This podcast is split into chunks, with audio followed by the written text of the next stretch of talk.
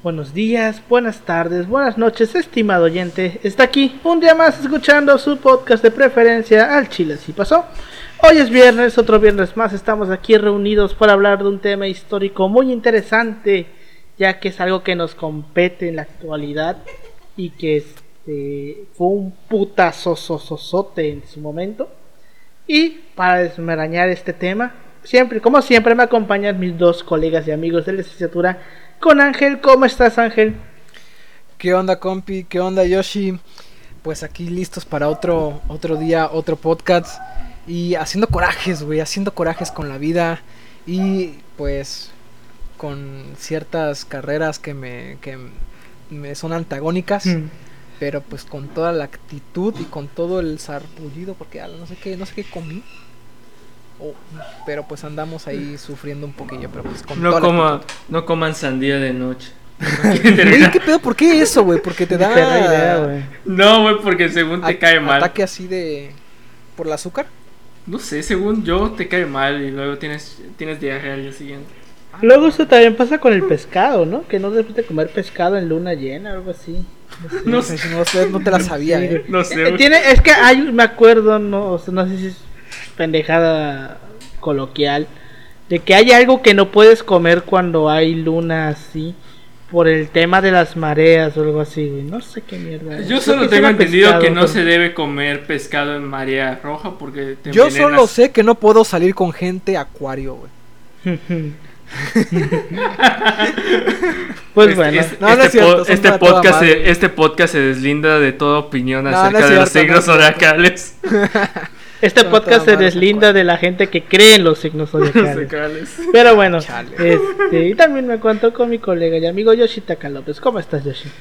Un gusto, Alberto. Ya con toda la actitud en este bello lunes que ustedes lo van a estar viendo el viernes porque hay que grabar este una semana con antelación porque Paulino y yo tenemos cosas que hacer, entonces no vamos a poder grabar.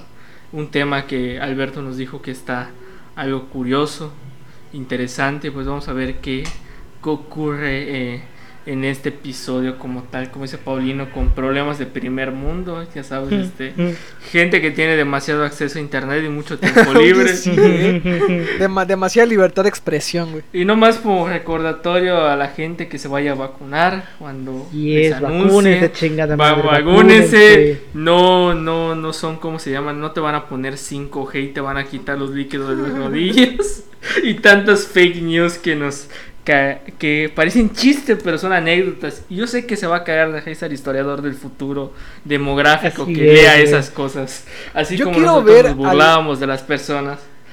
Hmm. Yo quiero ver al historiador futuro, güey, que estudie el miedo y que analice el episodio de psicosis que hubo apenas entrando la pandemia de toda la gente yendo a comprar papel de baño, güey. Yo quiero ver qué hermosa, hermoso este, análisis yo va a ya, hacerse de yo, pu- yo ya puedo ver cómo en esas tesis voy a ver una fotografía de una señora con un con sus papeles higiénicos y De en la hecho, descripción me va a decir acuerdo, güey, que cuando pasó eso, eh, sacaron una foto de una señora de Mérida que todos llevaban su papel de baño, güey, y la doña llevaba un carrito entero de Coca-Cola, güey. No sé si se la vieron, güey. Pedo, güey. necesidades. Bueno, es que pues, o sea, dentro, es que tiene, tiene sentido, eh. Sí, También sabes que esta madre va a escasear y aquí que se consume más que nada. Bueno, en la península es la Coca-Cola. O sea, es hartos Coca-Coleros, güey. Pues sí. Coqueros, iba a decir. Pues bueno, este igual esta será, me parece que será la última semana de Paulino grabando en, en- en el cuarto piso del corporativo de Chile así pasó. Va a cambiar, va a cambiar de oficina. Porque Entonces, estamos este, renovando el está- estamos de, renovando la, de la corporación. estamos re- estamos renovando eh, porque el sindicato de historiadores malvados y asociados al fin tiene presupuesto. Así Y pues es. a Paulino le va a tocar este Una oficina, oficina. una oficina en el sótano, a- al ladito de donde se encuentra la Dirección Federal de, De de seguridad. Y el horno crematorio. Y el horno Y crematorio. el horno crematorio. Pero bueno, este, ¿les parece si comenzamos? Adelante. Fierro.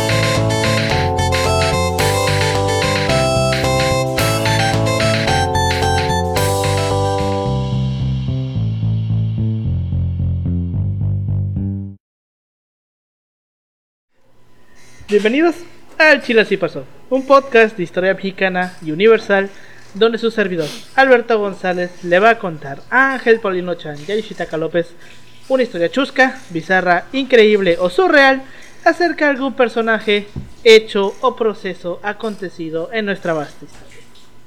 La medicina durante milenios ha ido evolucionando, desde la herbolaria, tiempos muy muy remotos de nuestros antepasados indígenas, hasta la medicina actual. Sin embargo, uno pensaría que la medicina moderna eh, trae mucho tiempo detrás, que viene desde hace siglos, pero la realidad es que no tiene más que 90 años. ¿Por qué esto? ¿Y por qué empieza hace 90 años? Pues empieza gracias a un hombre que vino desde los más, desde los más bajos estratos sociales de Inglaterra y que él solito revolucionó la, la medicina moderna. Y como no podía ser de otra manera, lo hizo al más puro estilo de Alchilas y pasó, de pura mamada. El día de hoy les vamos a contar la historia de Alexander Fleming, el descubridor de la penicilina. Ma. Va a estar rico, güey. Ese vato tiene una historia muy chida porque como que hay una serie de karmas ahí, güey, que, que lo van siguiendo, karmas positivos, o sea, como de... Ay, no sé cómo decirlo, güey, pero hay, hay, como que... Este el- si en algún momento de la historia la palabra destino tuvo sentido, creo que es, es con este vato, güey. De hecho, Y con su familia, fíjate que este, justamente ahorita que mencionas a familia y destino, eh, investigando, me di cuenta que hay una leyenda sobre él, güey, que involucra a cierto personaje famoso en la Segunda Guerra Mundial. Sí. Y la neta yo nunca la había leído y, tal- y justamente la puse aquí. Viene, entonces este, está interesante. Está interesante Sí, este chile pedo. sí. Sobre todo la manera en la que lo descubre, porque pues lo descubre de pura mamada. Y de hecho por el hecho de que lo descubre de pura mamada es que la gente como que al principio no le da importancia. Porque bueno, Sí, porque como que como vienes de abajo, güey, o sea, sobre todo en esos tiempos Sí. de Inglaterra, Si sobre eres todo, de. vienes de abajo. Si eres de como que no color. jala, ¿eh? Como que no le sabes, dice. Además, si eres de color, güey. Bueno, en el caso de Fleming no era de color, pero es eh, pero era pobre. Pero era yo. pobre, güey. Bueno, de, de joven era pobre. No, y es que aparte, eh, bueno, nosotros hemos quedado con la versión oficialista esta de que pues, lo descubre de pura mamada. Pero también me encontré unas versiones que apuntan a que no lo descubrió de pura mamada. Pero ahorita lo vamos a ver. Pues bueno, Alexander Fleming nació el 6 de agosto de 1881 en Lockfield, Gran Bretaña en el seno de una familia campesina afincada en las llanuras escocesas. Fue el tercero de los cuatro hijos nacidos en segundas nupcias por Huck Fleming, el cual falleció cuando Alexander tenía 7 años, dejando a su viuda, Grace Morton, al cuidado de la hacienda familiar con la ayuda del mayor de sus hijastros. Aquí quiero hacer una aclaración. Bueno, más que es una crítica. Este a la página esta que de biografías y vidas. Al chile no mamen culeros, porque literal, güey, esto que acabo No, no, no, no, güey, no, no, no. No, no tengan, no son mierdas, Aparte, porque aparte. este esto que acabo de pusieron? leer, güey, el nombre de la esposa se lo tuve que agregar yo, güey. Porque no lo mencionas, como que dice, ah, la dejó, la dejó, la dejó viuda, pero nunca te mencionan el nombre, güey. Es como que no sean mierdas, güey. ¿Qué les cuesta ponerle el pinche nombre de la mamá, culeros? O sea, no mamen. Luego por eso las morras se emputan de que las invisibilizan, culeros. Pero bueno. Este... En fin, haga bien su tarea de investigación. Es que qué verga, ¿qué, qué, qué- qué te cuesta poner el pinche nombre? Así como, Todos lo, puse, así como lo puse yo, güey. Dejando su viuda coma Grace Morton. Eso. Porque literal, güey, no, hay, no, Hay no le no cambié la estructura, güey. Nada más le puse el nombre. Suele pasar. Pero Ya bueno. saben, banda. Hagan bien su tarea. Sí, no sean culeros. Pero bueno, Fleming recibió hasta, 18 reci- recibió hasta 1894 una educación bastante rudimentaria, obtenida con, con dificultad, de la que, sin embargo, parece haber extraído el gusto por la observación detallada y el talante sencillo que luego habrían de, car- de caracterizarle. Cumplidos los 13 años, se trasladó a vivir a Londres, con un hermanastro que ejercía allí como médico. Completó su educación con dos cursos realizados en el, en el Instituto Politécnico de Regent Street, empleándose luego en las oficinas de una, de una compañía naviera. En el año de 1900 se alistó en el regimiento escocés en Londres con la intención de participar en la guerra de los Boers, que ya hemos hablado de esta guerra en el episodio de la Ah. Apartheid y en otro episodio la tocamos. ¿Cuál fue? Sí, este, nunca apoyen una causa. Sí. Y menos. Y menos No sean de- Margaret Thatcher. Este, Oye, güey, hablando de eso, ya sacaron unas fotos de Nelson Mandela, así en términos bien compas con Fidel Castro, güey. Y verga, se armó la de Dios, güey, porque la, al parecer la sé. gente no sabía que la revolución cubana mandó soldados entre otros lugares a, a- a Sudáfrica, güey, para pues tratar de combatir el apartheid, ¿no? Eh, no sé, yo solo.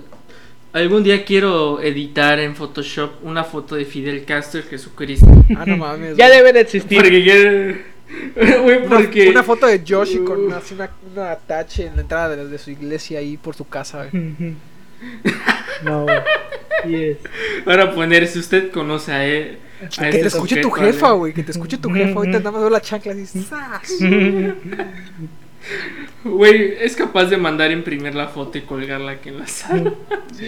Pero pues sí, este, entonces este, ya vimos que es la guerra de los Boers, este, Inglaterra contra Holanda, la gana Holanda y Holanda termina dejando todo el sistema racial que a la postre se convertía en el apartheid, ¿no?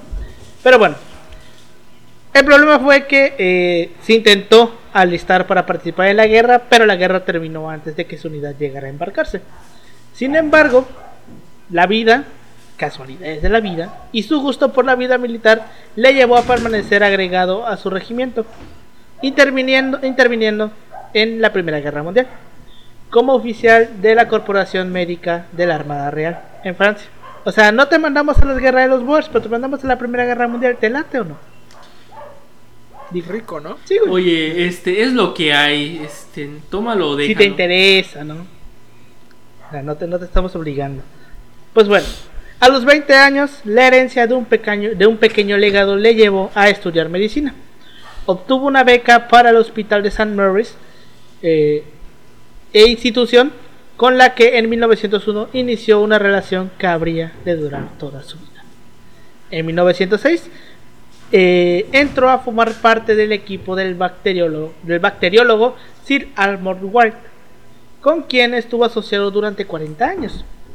En 1908 se licenció obteniendo la medalla de oro de la Universidad de Londres, nombrado profesor de bacteriología en 1928.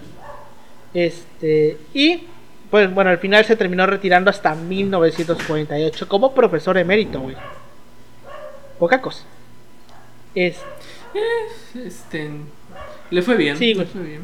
bueno, es que también, güey. es o más, sea, es más título de lo que podremos tener y le Así tocó un buen tiempo igual. Pues sí, entonces, como les estaba yo comentando al inicio, hay una historia que relaciona a Fleming con un cierto personaje de la Segunda Guerra Mundial. Y esta lo tuve que buscar y lo copié tal, tal cual como viene el texto porque pues siento que lo relata bien. Va. Como cada día... Ah, bueno, cuando yo me refiero aquí a Fleming, me refiero al papá. No a, no a Alexander Fleming, me refiero a su papá. Pues bueno, como cada día, Fleming, un, agri- un agricultor pobre de Inglaterra, estaba trabajando la tierra para poder mantener a su familia. Cuando escuchó a alguien pidiendo ayuda desde, su pa- desde un pantano cercano. Un pantano, güey, como si fuera short, güey. Este, inmediatamente soltó sus herramientas y corrió hacia el pantano. Ahí, enterrado hasta la cintura en el lodo negro, estaba un niño aterrorizado, gritando y luchando para tratar de librarse del lodo. Fleming salvó al niño de lo que pudo ser una lente, una muerte lenta y terrible. Al día siguiente, un carruaje muy pomposo llegó hasta las propiedades del agricultor. Un noble inglés, elegantemente vestido, se bajó del vehículo y se presentó como el padre del niño que Fleming había salvado. El, el noble le dijo, quiero recompensarlo. Usted salvó la vida de mi hijo. El, no puedo aceptar una recompensa por lo que hice, respondió Fleming, rechazando la oferta. En ese momento, eh, el hijo del agricultor salió a la puerta a la puerta de la casa, o sea, Alexander Fleming. ¿Ese es su hijo? preguntó el noble. Y el güey le dijo que sí. Y le dice el noble, le voy a proponer un trato. Déjeme llevarme a su hijo. Así, güey, no mames. Como De que me lo voy a- así, güey. Déjame llevarme a tu hijo. No pasa nada. Y ofrecerle una buena educación. Si él es parecido a su padre, crecerá hasta convertirse en un hombre del cual estará muy orgulloso. Y Fleming aceptó. Con el paso del tiempo, el hijo de Fleming, el agricultor, se graduó de la Escuela de Medicina del Hospital de St. Mary's en Londres y se convirtió en un personaje conocido en todo el mundo. Ese, ese hombre se llamaba Andrés Manuel López Obrador. Era Alexander Fleming. ¿Qué sería? en lo que lo estaba leyendo, güey, se me ocurrió esa mamada. No podía dejar pasar la oportunidad. O sea, estás diciendo que, que Andrés Manuel es una obra de los ingleses Así Una obra es. y no, de, y no de Cuba como creemos. No de Cuba, del foro de Sao Paulo. Güey, ¿qué pedo con el foro de Sao Un día de Paulo? estos Ahorita vamos que a hablar de él porque se han armado unas teorías los fachos alrededor del foro de Sao Paulo, güey. Se vete a la verga. Pero bueno, este, algunos años después, el hijo del noble inglés cayó enfermo de pulmonía. ¿Qué lo, sal- ¿Qué lo salvó? La ya no dijiste el nombre del nombre inglés, güey. Ah, sí, sí lo dijiste. Ah, Me acabo de dar cuenta que dije el nombre Sí, de- de- de- antes. de ¿Qué, pendejo estoy? Güey, qué pendejo estoy. Este. Bueno, eh, el nombre, el, el nombre del, del noble inglés era Randolph Churchill. Y el nombre de su hijo era Winston Churchill. Aquí es donde debió haber dicho el nombre del viaje. Qué pendejo estoy, güey. O sea, que literalmente salvó al futuro primer ministro de, de Gran Así Bretaña. Es. Está bien pendejo, pero bueno. Esta leyenda de que el padre de Churchill le pagó los estudios a Fleming, pues eh, es falsa.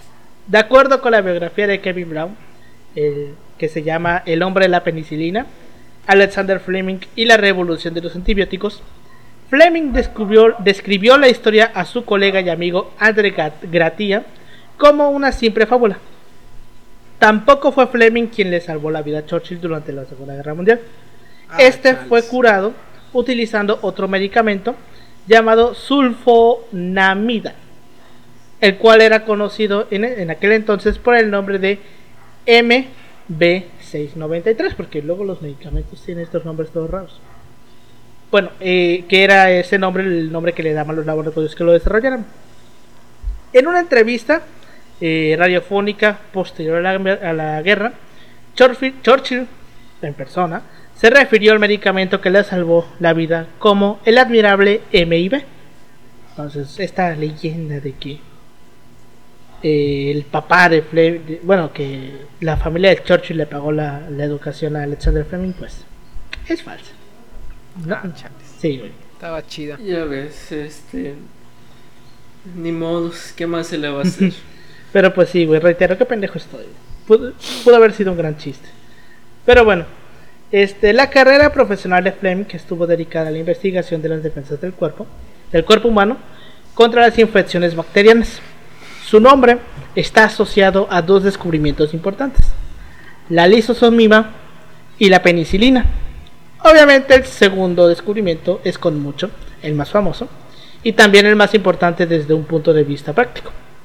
Y este, de hecho, estos dos descubrimientos están relacionados entre sí, ya que el primero de ellos tuvo la virtud de centrar su atención en las sustancias antibacterianas que pudieran tener alguna aplicación terapéutica. O sea, el güey ya estaba buscando eh, algo ante- contra las bacterias y que ese algo funcionara para desarrollar tratamientos. O sea, ya el güey no, o sea, vaya, ya tenía como que una cierta especialidad en este pedo. Pues bueno, Fleming de- descubrió la, lisosomi- la lisosima en 1922. O sea, ya hace casi- ya el próximo año son 100 años, ¿eh? Cuando puso de manifiesto que la secreción nasal poseía la facultad de disolver determinados tipos de bacterias. Probó después que dicha facultad dependía de una enzima activa, que era la lisosima, presente en muchos de los tejidos corporales. Aunque era actividad restringida por lo que se refleja a los organismos patógenos causantes de las enfermedades. Pese a esta limitación, el hallazgo se, reveló altamente interesante, puesto que demostraba la posibilidad de que existieran sustancias que, siendo inofensivas para las células del, eh, del organismo, resultanse letales para las bacterias.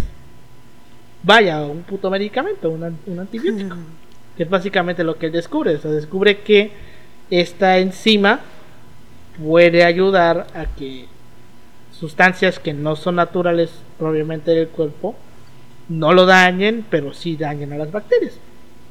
Vaya. O sea, tiene sentido este pedo y con lo que va a venir después, ¿no?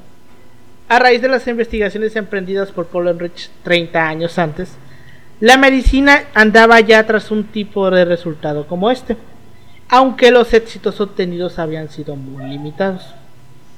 O sea, ya llevaban 30 años tratando de descubrir algo así, güey, nada más no.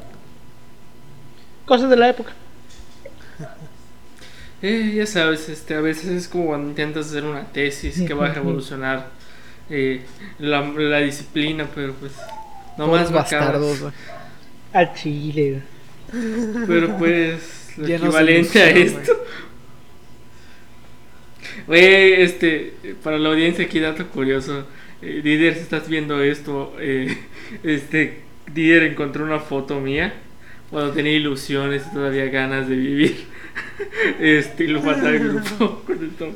No sé en qué momento me la tomó, güey, pero pues, este, ahí traigo, traigo mi camisa que dice soy guardia. ¿Neta? No sé qué, no sé qué Güey, yo dejé mis Neta, camisas mi de camisa la, de- de la guardia ahí en Mérida, güey.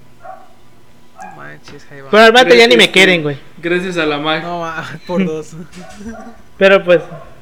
Oye, Güey, ya, salieron, ya tienen vida propia. güey. Ya Paran solas, ¿no? Güey.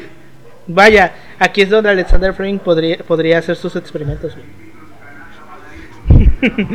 Pero bueno, este, el laboratorio de Fleming estaba habitualmente desordenado, lo, lo que resultó una ventaja para su siguiente descubrimiento.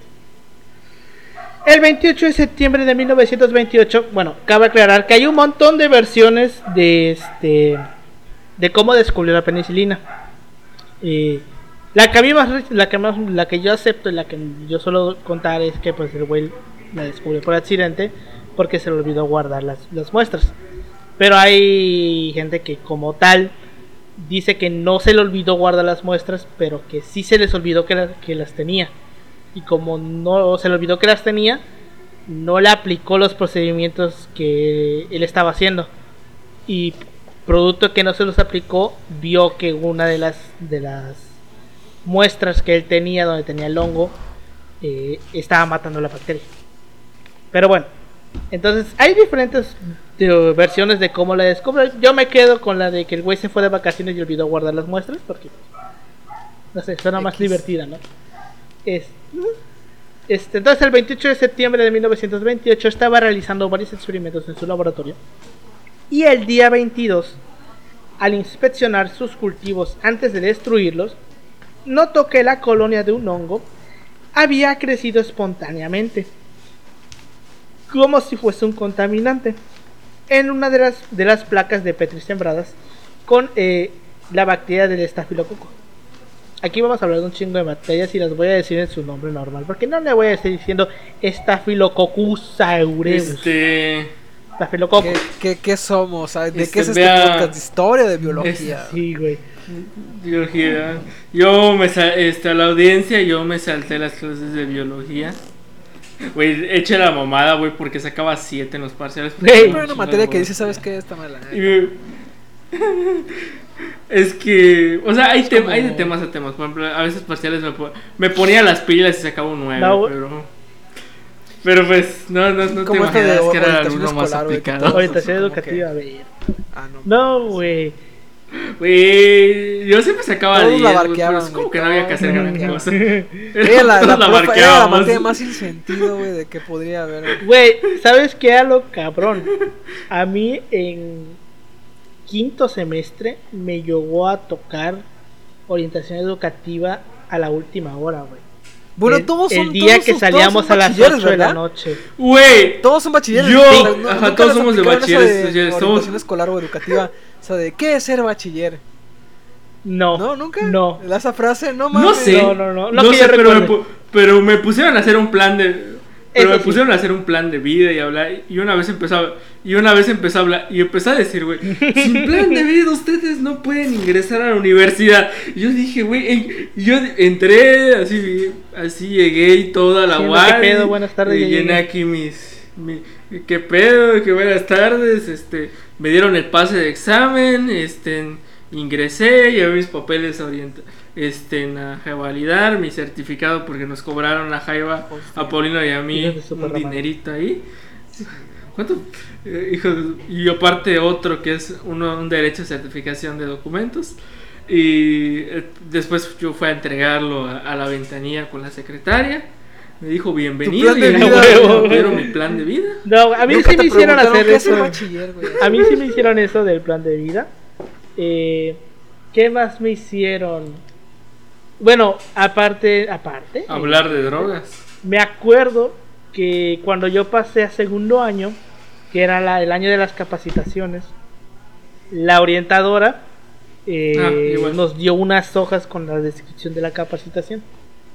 Entonces, eh, pues lo que quería ella que era que pues agarráramos la capacitación que más nos pueda servir para este lo que quisiéramos estudiar, ¿no? Sí. Y no se le ocurrió mejor idea para dejarnos claro qué es cada capacitación que pedir 10 veces copiado cada página de la capacitación, güey. O sea, eran unas tablas, güey, y querían esto sí. 10 copias de eso, güey. Sí, ya sé. Por cada capacitación, y eran como. Güey, no sé. Era, era medicina, era recursos humanos, era, era informática, redes, este, que contabilidad, turismo, y me hace falta otra. Y, y, ah, y los de deportes, Y- que no me acuerdo cómo se llaman. Siete, güey. 70 páginas, no, los de deportes. Este, nutrición. No, no, no. Ay, ¿cómo Para se llama? Eran los pendejos, güey. Los, la- donde iba Este, puro escolares, vato, No, no, no, no, no, no, no. Uy, No, ¿cómo se llamaban los es güeyes de deportes? Este, ay. Mat- este, no sé por qué ibas a decir matletas, güey, pero es otra cosa. Sí, exacto, ahí era donde la iba, prepa donde iba la, lo peor de lo peor, güey. Es- Los que jugaban fútbol, vaya. Pero es que no me acuerdo cómo se llamaban esa, esa pinche capacitación, güey. Promotor deportivo. Güey, ahorita, que- ahorita que dices llamaba, eso, güey. Vato, ahorita promotor fuera de pedo, yo tuve, yo tuve amigos que no pudieron continuar la prepa porque le dieron toda su vida a sus paraescolares, güey, deportivos. Pues es depende, por ejemplo, igual a qué te quieras dedicar. Por ejemplo, tengo una amiga. Vato. Y Ah, ya, luego bueno, los ahí sí es un que, pedo, no, por ejemplo. mira, así te, te hacemos paro con las calificaciones y la chingada, güey. Toma tus pinches paros. Es que, bueno, se, se los dicen a los deportistas en buen pedo porque, o sea, les dicen, eh, porque, por ejemplo, mi sensei de karate a los selectivos les decían, este, es cierto, tienes que ir a competir y todo el pedo, güey, pero Ajá, no por eso tienes que descuidar tus claro, te, te que reprobaban, Sí, güey, Ajá, güey, porque por, por ejemplo, o sea, te, te pongo la anécdota, eh, mi sensei, por ejemplo, o sea, es, ella es de cinta negra, eh, pedo y todo, este, puede dar clases y toda la mamada, pero aparte ya es licenciada en, está licenciada en, en economía y está estudiando su posgrado, güey, y Ella con dos no hijos, güey, para que veas, que, que veas que, güey, güey, es que es la mamada, güey, es la mamada, güey, te lo cuento, güey, porque trajo, porque traía a su hijo, su bebé, y estaba entre, estamos, estaba dando clase mientras estaba atendiendo a su hijo, güey. Pues yo dije, esta, esta mujer y es la nos hizo mamada, hacer güey". esas pinches copias, güey, 10 veces. Porque si no se lo entregábamos, no nos daba la encuesta para poder elegir capacitación, güey. Así de hija de su perra madre, güey. Y lo peor, ¿sabes qué fue, güey? Que cuando se lo entregamos nosotros- nos dijo, no, entréme, entréguenmelo la siguiente semana. Y le dijo eso a todos, güey. Eh, no éramos único grupo, eran como cinco grupos más, güey. Y tenía una pinche fila de libretas, güey. De cinco grupos, güey. Para calificar. Y, me, y nos dijo, no se vayan hasta que les dé su libreta, güey. Desde las 8 de la mañana salimos a las 4 de la tarde, güey. Y no, hacíamos- no teníamos que hacer, güey. Porque eran exámenes. O sea, nosotros llegamos, hicimos nuestro examen. Salimos ocho y media, güey, y desde las ocho Ah, y media fue hasta en las el- cuatro de la tarde fue que en- nos dio nuestra puta libreta, güey.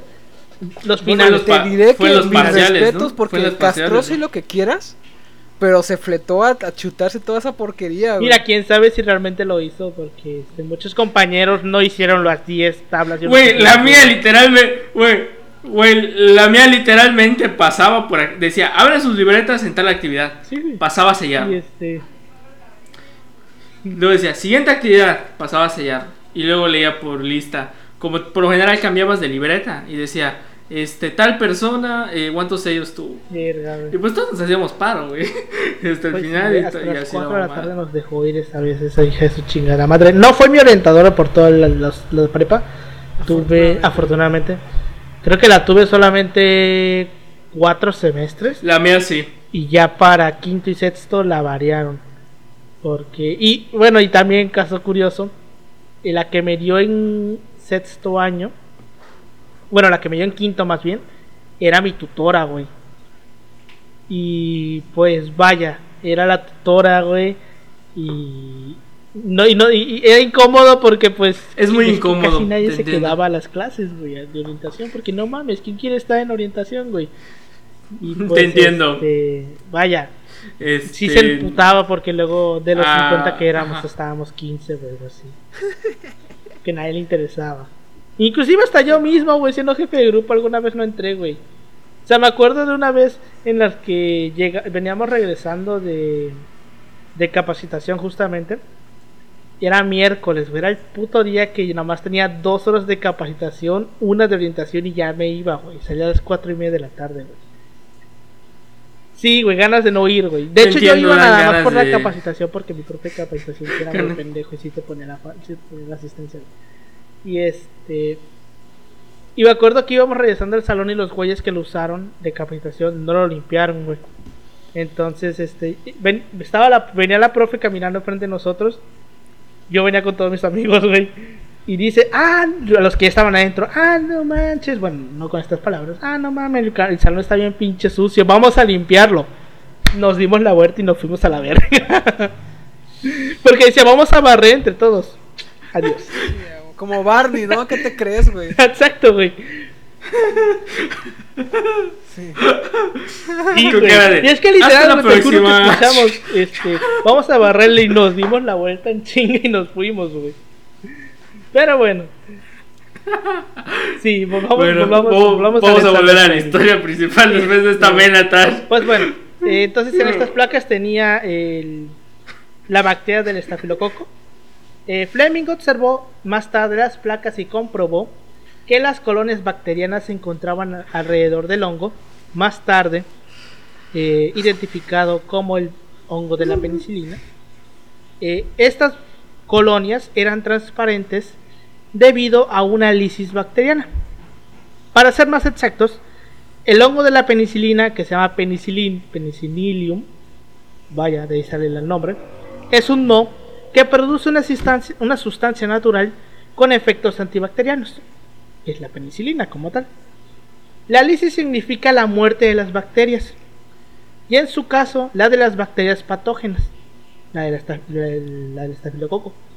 Crecidas en la placa. O sea, se- este hongo mató las bacterias del estafilococo y los dejó en la capita blanca que es la lisis, que son bacterias muertas. Entonces el cabrón dijo, ¡ah, cabrón! Porque, exacto, ¿qué hice? ¿Qué es esto? Porque ¿Qué pues el güey no tenía planeado encontrarse algo así. Oye, güey, más cabrón. Ah, la verga, soy un genio, güey. Bueno, realmente... Soy la verga. Este, sería así como la, este, la escena de eh, Megamente. No, diciendo, güey, "No el vato, el vato así como el de no los chicos del nada". barrio, no, a veces soy una Porque cosa no sabes qué qué. bárbaro. sí, güey. Ah, Entonces, este, güey, Ah, número que, uno, ah, cabrón, o sea, algo aquí que vaya a pasar porque esto no es normal, no es normal que un hongo mate a la bacteria. Aunque él reconoció inmediatamente la trascendencia de este hallazgo, porque cabrón, está, acaba de descubrir un hongo natural que mata bacterias, pues los de la comunidad científica lo subestimaron. Fre- eh, Fleming comunicó su descubrimiento sobre la penicilina en eh, la... Bueno, ¿cómo se llama? ¿Cuál es la traducción del journal, güey? ¿Revista?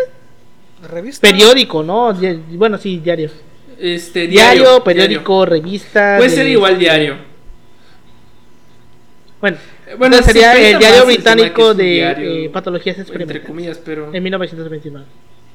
Este, Fleming trabajó con el hongo durante un tiempo, para pero la obtención y purificación de la penicilina a partir de los cultivos del hongo de la penicilina resultaron difíciles y esta ya no era una tarea que eh, debía haber un, un químico, un biólogo bacteriológico, sino que ya era una tarea para un químico. Entonces, este, la comunidad científica creyó que la penicilina solamente sería útil para tratar infecciones banales y por ello no le prestó atención. Y pues este vaya, resultó que pues no solamente usaba para hacer infecciones banales. Entonces se la, le dieron este la penicilina a dos químicos, que ahorita vamos a ver su nombre, y ellos fueron los que ya la ven y dicen, ah, pues podemos usarlo así para hacer una tableta. Y justamente eh, los antibióticos modernos, porque recordemos que los medicamentos tienen diferentes funciones. Algunos son antibióticos, antivirales, anticoagulantes, etc. etc. Este, este, Así siempre es, no con, este, la receta médica. Ajá. Pues sí, entonces este, médico, no se los antibióticos, güey, que son los que van para las bacterias, se prueban con este método. Ponen una placa con las bacterias y le echan la pastilla. Y así los prueban, güey. Así como lo probó Fleming en su momento, bueno, probó, este, se lo encontró. Así prueban los antibióticos, güey. Y es por eso que luego nosotros vemos las imágenes de cómo los, las bacterias se hacen más resistentes a los antibióticos, de que está el puntito y está el hueco de la bacteria. Bueno, el hueco donde no hay nada y que ahí se ve como que la corona, un círculo de las bacterias, que básicamente donde no hay nada es la lisis, que son las bacterias muertas. Entonces, este, ese puntito pues es la pastilla. Ahí les vamos a poner fotos de cómo se ve, cómo prueban los tratamientos. Pero pues los antibióticos modernos se prueban así, güey. Ponen la pastilla en el centro, le, le echan, o bueno, ponen los, los las bacterias y le echan la- la- el medicamento en el centro para ver, para ver qué tanto los mata. Pero bueno, este, evidentemente, eh, la comunidad inglesa científica de la Inglaterra no le prestó atención. Pero quienes sí le prestaron atención fueron los investigadores estadounidenses durante la Segunda Guerra Mundial, quienes intentaban emular a la medicina militar alemana, porque obvio los alemanes iban más adelante, los putos nazis, este, la cual disponía de sulfamidas, que eran, eran como, igual eran como que medicamentos para tratar a sus soldados heridos. Entonces los químicos Ernst von Boris Chain y Howard Walter desarrollaron en Inglaterra un método de purificación de la penicilina que permitió su síntesis y distribución comercial para el resto de la población. Sin embargo, este país tenía la totalidad de sus eh, infraestructuras industriales dedicadas a las necesidades de la guerra. Vaya, este, industrias de guerra o economía de guerra. Por este motivo, ujú, eh, eh, por este motivo, los, Eh, los investigadores acudieron a Estados Unidos para poner en marcha las plantas de producción dedicadas exclusivamente a la penicilina. Esto pasó en 1941, aún no ocurría el ataque a Pearl Harbor, entonces aún no Estados Unidos entraba a la Segunda Guerra Mundial y no tenía economía de guerra con las fábricas paralizadas. Es, Por eso es que pudieron ir a Estados Unidos. Ahora, el motivo por el cual Fleming es recordado, y, y tanto por la penicilina, pero también por su, vaya, sentido humano, es que él eh, voluntariamente decidió no patentar el, el descubrimiento. Pues Tiene no te creas, ¿eh? Porque pon tú la, las, las fórmulas para que son por para, la- para el SIDA Pero, tienen patentes, si mal lo recuerdo, ¿no? Sí, todas las vacunas en algún momento tienes una patente. Bueno, casi todo medicamento tiene una patente y bueno, en determinado tiempo. O sea, en teoría, el, Sí, lo que sí. hace la Me parece patente es que son tú puedes 40 lucrar años, ¿o son en 100? un cierto tiempo. Sí, son bastante. Creo que son Este, 40, ¿no? Eso. Me Voy a parece checar. la patente es menos tiempo. La verdad no lo checar sé. porque- O sea, para, para inventos como tal, per se inventos, No cosas te- así. Para, para cosas así de. No sé, tipo yo solo estaba recuerdo música, es, tiene más tiempo, o sea, sí, sí tiene bastante tiempo. Pero lo que son patentes como tal, sí es un periodo tipo Ajá, corto. es que en teoría la sí patente- es que en teoría es para recuperar el varo, porque cuando haces por lo general una inversión como un medicamento tardas un chingo de años. Me preocupó que ponían el caso de Moderna y lo de la vacunación, porque Ah, ellos creo que son no, los fue Pfizer, ¿no? Viagra. Pfizer. Fue entonces, Pfizer el que inventó. pedo, Fue, porque Pfizer, güey. Fue Pfizer el que inventó el Viagra. Sí, ¿Era Pfizer o, o era Moderna? Era Pfizer. Ah, entonces es Pfizer. Ajá, entonces el pedo es de que, por ejemplo, estaban hablando de que no me acuerdo en cuánto tiempo vence su patente. Y pues eso es pérdida de dinero hasta cierto punto porque otras empresas ya van a poder, este, ya saben esas cosas de libre mercado y, es- y esas cosas que les gustan a los capitalistas. Entonces, pues eh, en teoría eso es, para eso es la patente. Pues sí, güey, este, de hecho, pues básicamente es lo que este. Eh, ese era el gran pedo que estaban diciendo ahorita, ¿no? Que las que las farmacéuticas que hicieron su vacuna contra el COVID liberaran la patente para que se pudiera Ajá, güey.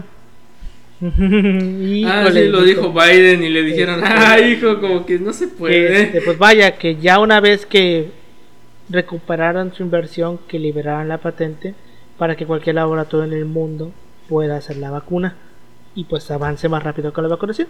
Pero evidentemente las farmacéuticas dijeron que en él y pues por eso seguimos este con países como África, en países en África que no tienen ningún vacunado. Oye, y con Europa que compró cinco veces su produ- su ¿cómo se llama? Cinco veces la cantidad de población en vacunas. güey.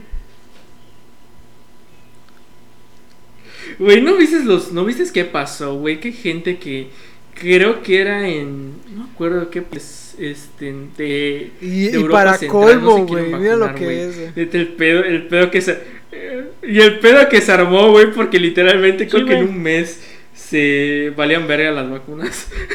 o no, y yo decía, ver, creo que en Canadá lo mismo pasó. Pues vaya, dije, hasta en Estados hijos, Unidos está no pasando quieres. que la gente Yo- no quiere jalar a vacunarse sí. porque sonará pendejo, pero México tiene más cultura de la vacunación Sí, que Estados eh, la Unidos. neta. Porque a nosotros desde chiquitos están de que ponte tu vacuna para tu, vaya, Sí. que la del tétano, la de los seis años. De hecho, exacto, ni te preguntan, van a la, O sea, van a ni la te escuela, preguntan, a la escuela, güey, en la escuela ahora No, de no, todos a vacunarse. preguntan. O sea, Este, que puedes decir que no. No mames, güey, en yo, cuando estaba no puedes decir que no, güey, te agarraban o, O te puedes- agarraban. aguanta, aguanta. Tú puedes decir que no prácticamente. Pero pues todos están vacunando, güey, y tú estás morrito. Puedes decir que no y no hay pedo. Psicológicamente sientes que tienes que vacunar. Psicológicamente sientes que te digan "Eh, eh, eso o que tu jefa literalmente te putee diciéndote Pues no cómo sé, que no te vas a poner, no te vas a vacunar. Yo soy el vivo caso de que me tuvieron que vacunar dos veces de cada mamada. No manches. Perdieron mi carne ya de vacunación. Pero pues sí, entonces. Pero pues esto por eso estoy sano y no y, Afortunadamente. pues hasta el día de hoy no me, no me ha dado COVID. eh. Pues Bueno, eh, lo de- en cuanto a lo de los patentes, de cuánto dura, pues resulta que depende del país. En el caso de México, eh, pues tiene derecho por 20 años. Son 20 años que tiene la patente, que realmente no es, poco, no es tanto. Yo recuerdo que, eh, que eran 40, pero bueno. Con eso. Pero. Con eso. Ajá, pero con eso. eh, Sí. bueno, No, estamos sí, de acuerdo que porque básicamente este, vivir como establemente. lo ponen a 20 tiempo. porque aquí lo estaba leyendo, las farmacéuticas tardan entre 7 y 12 años en poder probar bien el medicamento. Entonces por ello tienen la ven- la ventaja, el privilegio de poder tener la patente por 20 años. Ya una vez la patente ya ya vencido, ya se pueden hacer los medicamentos genéricos, que está interesante porque básicamente no tiene absolutamente nada de diferencia un medicamento, un paracetamol de Simi que un paracetamol de marca. Es exactamente Pero hay, lo pero hay una campaña de marketing muy cabrona contra los medicamentos genéricos. Pero son lo mismo. O sea, usted puede confiar en esos medicamentos y es lo mismo. Le van a A servir menos igual. que sea white y digas, ¿sabes qué? No, porque está barato y lo barato sale caro. No, no, no. O sea, los medicamentos genéricos son, no, no, son los mismos medicamentos de patente, pero pues más Güey, baratos. salvan vidas de gente que no tiene. Salvan vidas, güey. salvan vidas. Porque al chile, entre un paracetamol, así una cajita de paracetamol de una marca de un señor gordo blanco que le hacen bullying, que cuesta 10 pesos, 15 pesos a una caja de paracetamol con un nombre comercial, güey, que te cuesta 50 varos, pues sí hay mucha Sí, diferencia. sí hay Mucha diferencia, güey. Entonces, salario este, mínimo, güey. confía en los medicamentos genéricos. No pasa nada, son, son, son seguros. Ujú. Pero bueno, y vayan a su médico este, antes Fleming no patentó su descubrimiento, creyendo que así sería, la más, eh, sería más fácil la difusión de un antibiótico necesario para el tratamiento de las numerosas infecciones que azotaban a la población. Porque pues vaya, ya lo hemos mencionado también aquí, antes te morías por todo. Ujú. Ah, y, y O sea, sí te morías no por todo. Si tú pasabas, te cortabas, pues pon tú, con un, con un fierro que te estabas por ahí, te cortabas. Estaba más alta la verga. dificultad. Tétanos. Tétanos. Y de hecho, ahorita hablando de tétanos, estaba yo viendo Tétanos. que muchas pinturas de la antigüedad retratan como eh, a las personas como posesiones demoníacas que están así como que convulsionando en posición de cangrejo invertido, si saben cuál es esa posición, ¿no? La de Sí, cangrejo. como el exorcista. Ándale.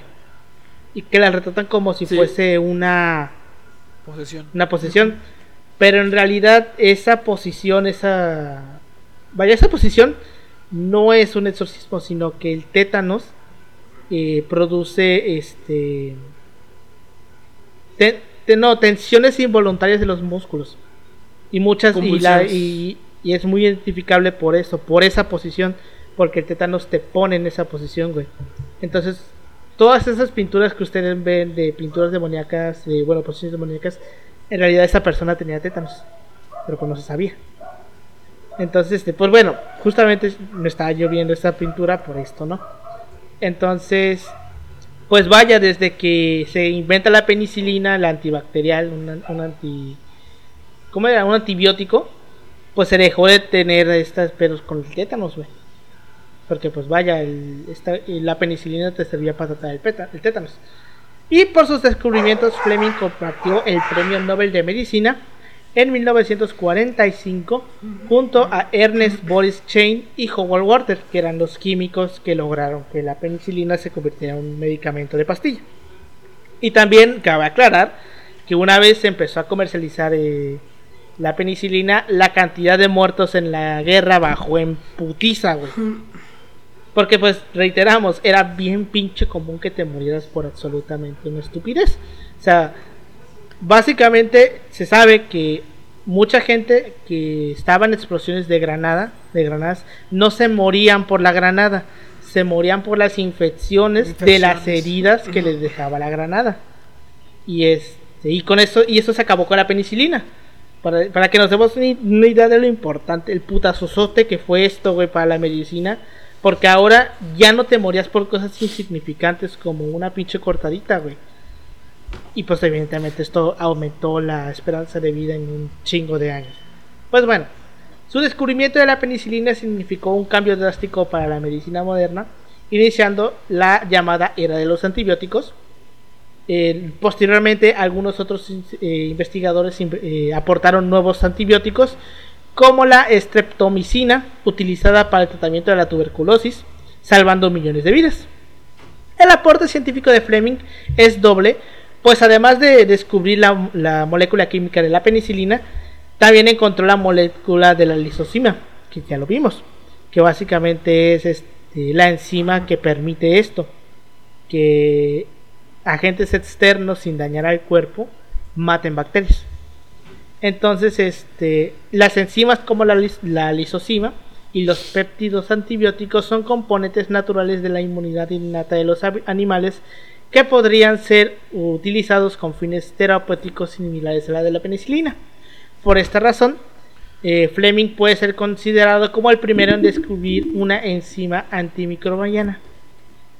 Y para que nos demos una idea también de la clase de persona que era Fleming, sobre su famoso descubrimiento, Fleming dijo alguna vez, cito, a veces uno encuentra lo que no está buscando. Cuando me desporté justo después del amanecer del 28 de septiembre de 1928, desde luego no planeaba revolucionar todos los medicamentos al descubrir el primer antibiótico del mundo, o el asesino de bacterias, pero supongo que eso fue lo que exactamente hice. O sea, el güey, el güey ya lo dice, ¿no? O sea, no me. No me esperaba descubrir esto así. Un día me desperté por la mañana y. Ah, cabrón. O sea, güey, literalmente. Dijo, o sea. Es literalmente dijo, o sea, miren. Sí me Aquí mamé. pedo, Al chile ¿no? me mamé, güey. Al chile me O mamé. sea, güey, si me mamé, güey. Y. Al chile me mamé. Así que no crean que soy la gran cosa, pero. Pero, ¿cómo se llama? Pero pues hice ahí mi, mi, mi aporte. Que no, te, ¿Qué no pasó? tenías No, Yo digo que si hubiera sido, me... Pero, hubiera sido pues, ya. mexicano, si hubiera dicho eso. Pues eso no, salió. Pues sí, güey. Entonces, este. Pues vaya. Salvó muchas vidas. El descubrimiento de la penicilina ha sido presentado como un ejemplo icónico de cómo procede el método científico a través de la observación y de la habilidad singular de, de Fleming interpretando un fenómeno casual, porque al final de cuentas el güey lo que ve, lo que descubre del hongo este que decíamos, pues fue algo que el güey no se esperaba. Entonces la interpretación que le da eso de que, ah cabrón, este hongo está matando la bacteria, pues coincide con el método científico de observación, análisis, bla bla bla bla bla, ¿no? Entonces este, el propio Fleming abona esta versión en su conferencia de recepción del premio Nobel. Sin embargo, algunos eh, autores revisan esta historia oficial y opinan que, sin restar los méritos que Fleming se merece, porque pues vaya, descubrió el primer puto antibiótico de la historia, está distorsionada por mitos. ¿Por qué? Por la necesidad de propaganda en la Segunda Guerra Mundial y también por una cierta lucha por el prestigio de instituciones con influencias sobre áreas del poder y la prensa. George Wong, al considerar la versión de un descubrimiento casual, hace notar los siguientes antecedentes. Fleming conocía a casi todos los autores mencionados en el apartado anterior. Eh, su gran número su, es ya por sí solo indicador de que existía toda una corriente que investigaba en el campo del mutuo conocimiento de trabajos. Y el propio Fleming lo admite en la conferencia en la que recibe el Nobel. Y también Fleming buscaba activamente una sustancia bactericida. Impresionado por los campos de, guerra europeos de la Primera Guerra Mundial y las bajas por infección en las heridas, ensayó con varios eh, bactericidas que él creía que podían funcionar. Un ejemplo de eso es el salvarsan. Y pues al final, como ya vimos, descubrió la lisocima, constatando que no afectaba a ninguno de los organismos problemáticos de la penicilina, y ello aún en contra de la línea marcada de su jefe, Albert Wright, más interesado en la inmunización. Compara el en su primer trabajo el espectro de acción de la penicilina y la lisocima. Entonces, según este güey, pues no fue una casualidad. O sea, a lo mejor fue una casualidad de que el güey no se esperaba que fuera a funcionar. Pero no es una casualidad de la vida como nos los pintan de que el güey no estaba buscando eso. O sea, el güey lo estaba buscando, pero no creyó que fuese a funcionar con la penicilina. Está es como el re- vaya, es un revisionismo, ¿no?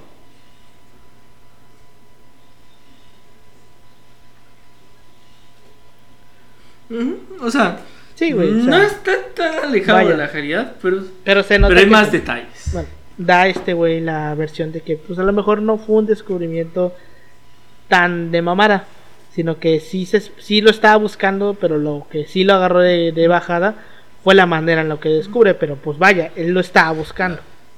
Ajá. Pues bueno, inicialmente tras la comercialización de la penicilina natural en la década de 1940, la mayoría de las bacterias eran sensibles a ella, incluso la bacteria de la tuberculosis. Pero debido al uso y abuso de la sustancia de la penicilina, muchas bacterias se han vuelto resistentes, aunque aún sigue siendo activas en algunas cepas como la, la- la del Staphylococcus. Que aquí había un montón de listas de bacterias que no voy a nombrar porque tienen nombres todos raros, pero este, me acuerdo que venía la del, algo así, este, venía la, la de.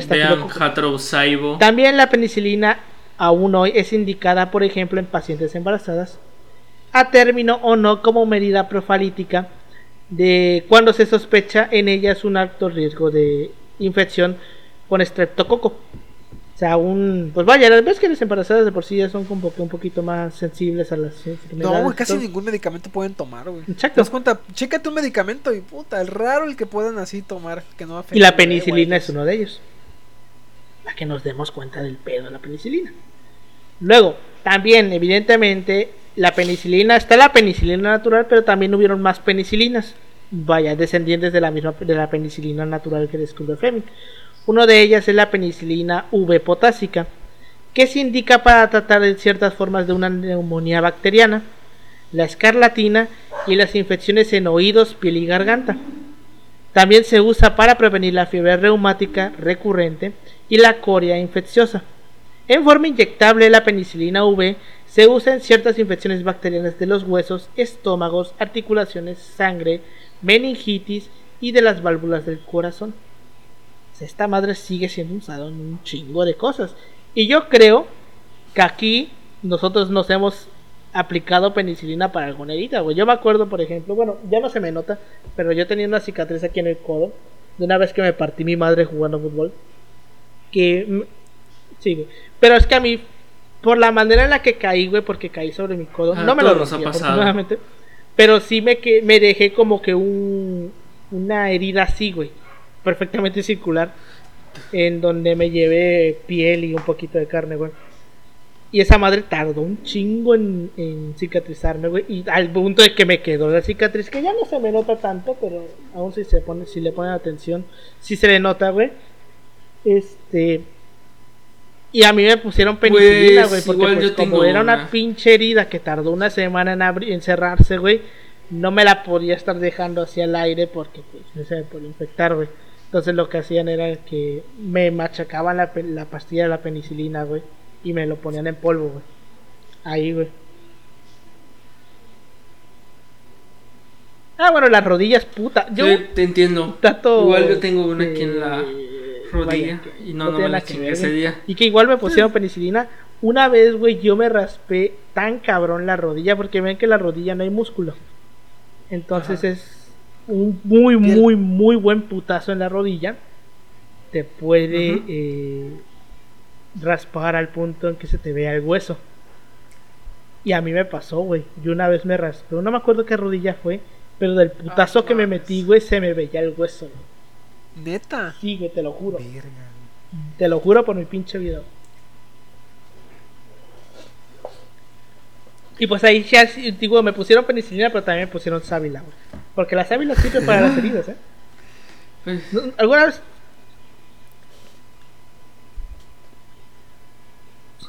y por lo general la Mi- sábila. Mi, abuela tiene Bueno, aquí, este, por lo Pero, general. están sí, o sea, o sea, ¿cómo ustedes usan la sábila para las heridas? Salido güey? de mi O casa. sea, la usan para empezar.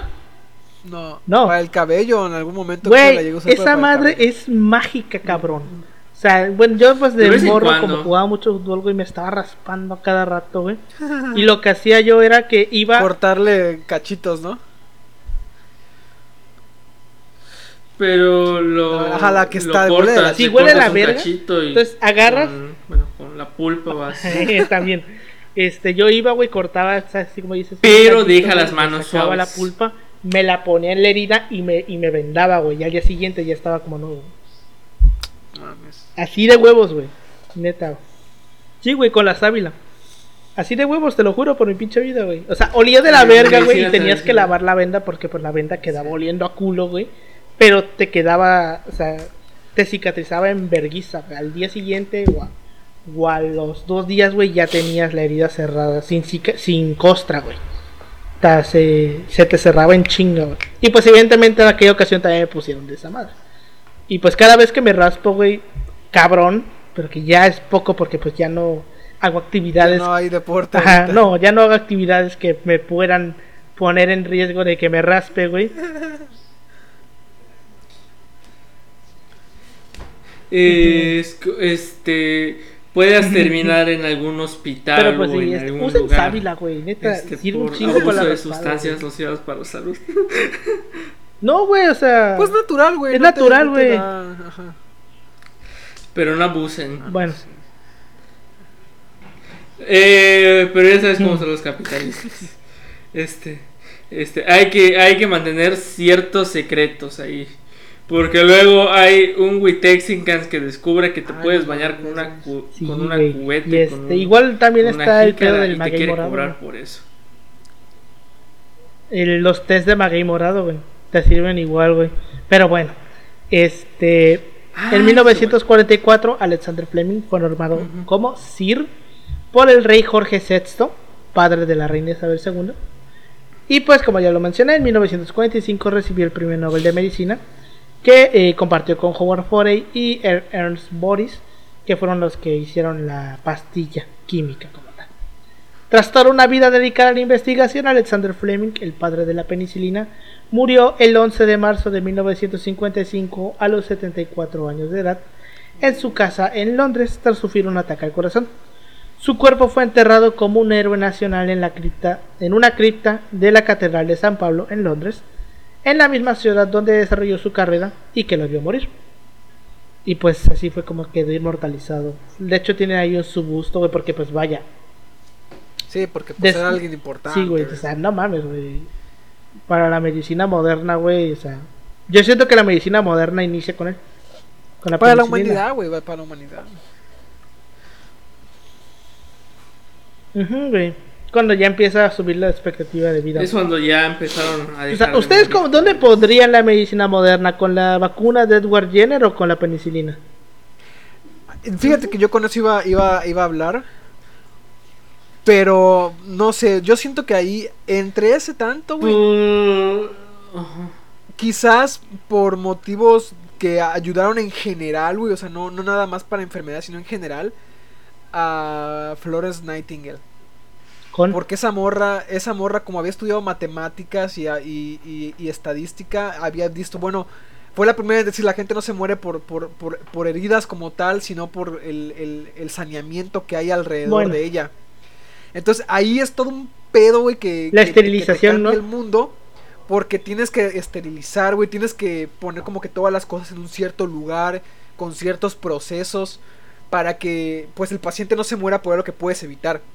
O sea, más allá pon tú que, que sea de una herida letal, sino por el puro contacto con, con cosas que, están infectadas. que, que por, que, que te estén infectadas y te puedan infectar a ti, güey. Entonces yo creo que ahí también hay un punto muy importante, güey, y que se sigue ocupando hasta el día de hoy. O sea, son procesos que ya se quedaron por, el- por uno que, bueno, yo que tengo padres que son enfermeros, o sea, que te cuentan todo este pedo, y tú creo que Jaiba también tú estudiaste, tuviste esa capacitación. Ujú.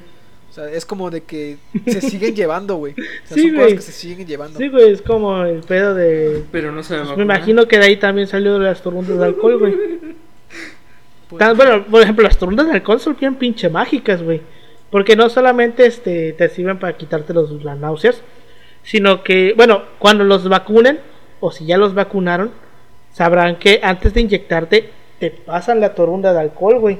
Eso no es de, eso no es nada más por así, no, porque, no es porque, chido, no es porque, ah, te la vamos a pasar para que, para que sientes alcohol, sino que es para que esterilicen la zona y ya después de que, este, te vacunan, con esa misma torunda de alcohol te la ponen y ustedes dirán, ah, no mames, ya está sucia, es alcohol. Esa madre mata las bacterias. Entonces, no solamente te esterilizan el área, sino que también te esterilizan la- pues, el punto, el piquete, güey. Y esa madre, pues sí es de ley, güey. Si vas a inyectar a alguien, sea donde sea, primero le tienes que pasar la torunda, güey. De alcohol para desinfectarle la zona. Pero bueno, este, con esto llegamos al final de este episodio. Comentarios que tengas, Pau, sobre Fleming. Pues que se gana a pulso, güey, no solamente por su descubrimiento, sino por, por el hecho de decir, ¿sabes qué? Esto no me pertenece nada más a mí, le pertenece a todos y sería, creo que, en contra de, de lo que te enseñan luego en las escuelas de medicina, por ejemplo, que es el de enseñar eh, este arte a la chingada, a la gente, o sea, tener un sentido ético y un sentido de comunidad en torno a la medicina y decir, ¿sabes qué? Pues la patente quizás eh, y en torno al conflicto en el que estaba, porque era, era, era, un, era un periodo pues bastante álgido para, para toda la humanidad, decir, ¿sabes qué? Poner la patente sería muy culero porque pues ya le cargas también más peso a gobiernos que están hasta el culo, güey. Sí, de güey. pinche de deuda, de, de, de, de preocupaciones bélicas, entonces como que contribución doble, ¿sabes? Sí, no güey. solamente para, para la medicina, sino para el mundo, güey, o sea, para el altruismo. Se lo merece el vato. Estar donde Sí, o sea, no solamente fue como que, ah, lo descubrí, sino de que no voy a registrar la patente. Vaya, o sea, ese es el punto. Güey. Sí, güey. O sea, yo siento que es como que, o sea, si de por sí ya por No descubrirlo, ser güey, un cerdo capitalista, ¿no? Eso sería la lección. una persona importante, güey, el hecho de que haya decidido no patentarlo, güey, lo puso todavía más, güey. Por eso que mencionas. ¿no? De que, pues vaya, no se quiso, eh... ¿Cómo se llama? Beneficiar económicamente de su descubrimiento de algo así, güey, porque era algo que iba a, que vaya, él sabía que iba a revolucionar la industria de la medicina. Dijo, pues yo no me quiero beneficiar de este pedo, porque pues vaya, es algo que está, va a salvar un millón, millones de vidas. Pero bueno, Sí, este, comentarios que tengas tú, Yoshi.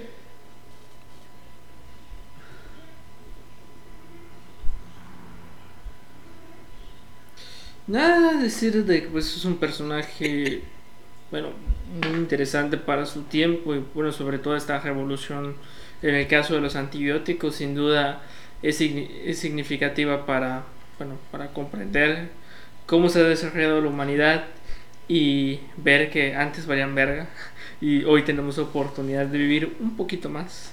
Este, este, ya, pues, como dice Jaiba, no abusar demasiado de, de estas sustancias, ir al médico, así como vacunarse. Entonces, como un hito en la historia eh, de la medicina moderna.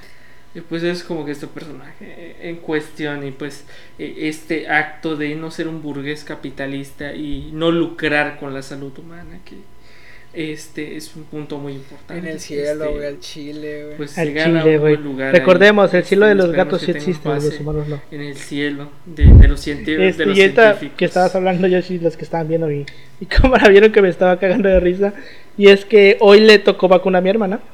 Y me acaba de mandar un mensaje de que me está trabajando. De que, oye, me puedo tomar un paracetamol para el dolor de articulaciones. Porque le está haciendo recién la vacuna, güey. Ay, pobre.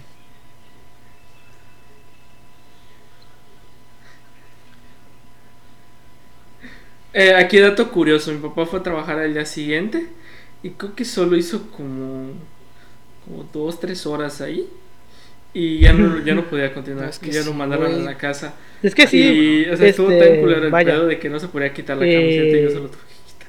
la, los, los efectos secundarios varían, güey. Dependiendo de la edad.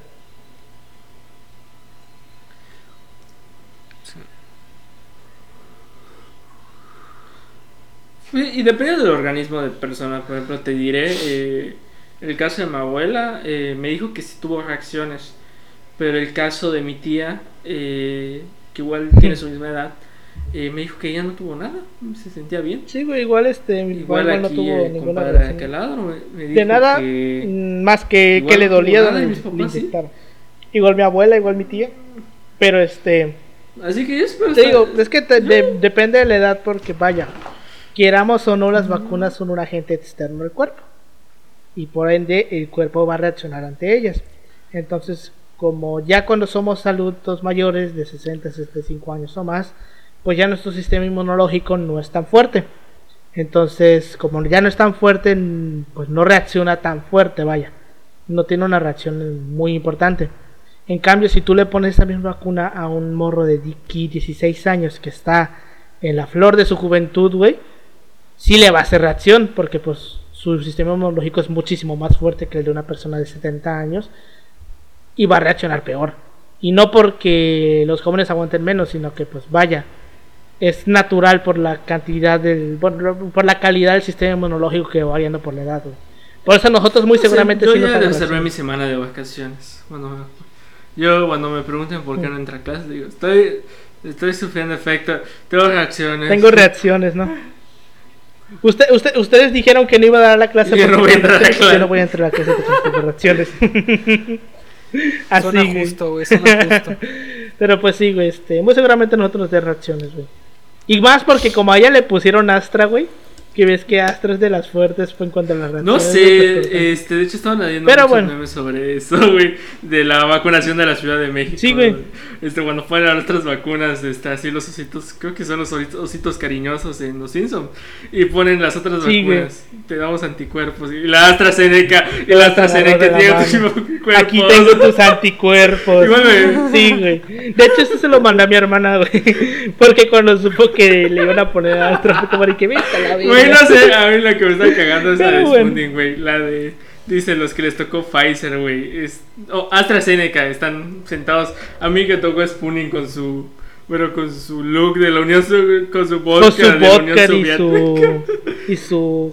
¿Cómo se llama la gorra esa que usaban los soviéticos? No sé, por la tiene Howard. Ay, no sé. No me acuerdo. No, pero es que el de Raúl No, no tiene su. Esa madre, güey. Es la de. Es la de gala. Ah, Es sí, cierto. Ay, ¿Cómo se llama? ¿Cómo- La no de me acuerdo, gala, güey, No me sí. acuerdo cómo se llama el gorrito. La elegante. Sí, este, pero pues vaya, ahí con su gorrito y su vodka. Y su oso. Pero bueno, este, con esto llegamos al final de este episodio. Muchas gracias por habernos escuchado. Nos pueden encontrar como arroba así pasó podcast en Instagram, Facebook y Twitter. A mí me pueden encontrar como arroba emanuel56 en Instagram y en Twitter. A ti, Pau.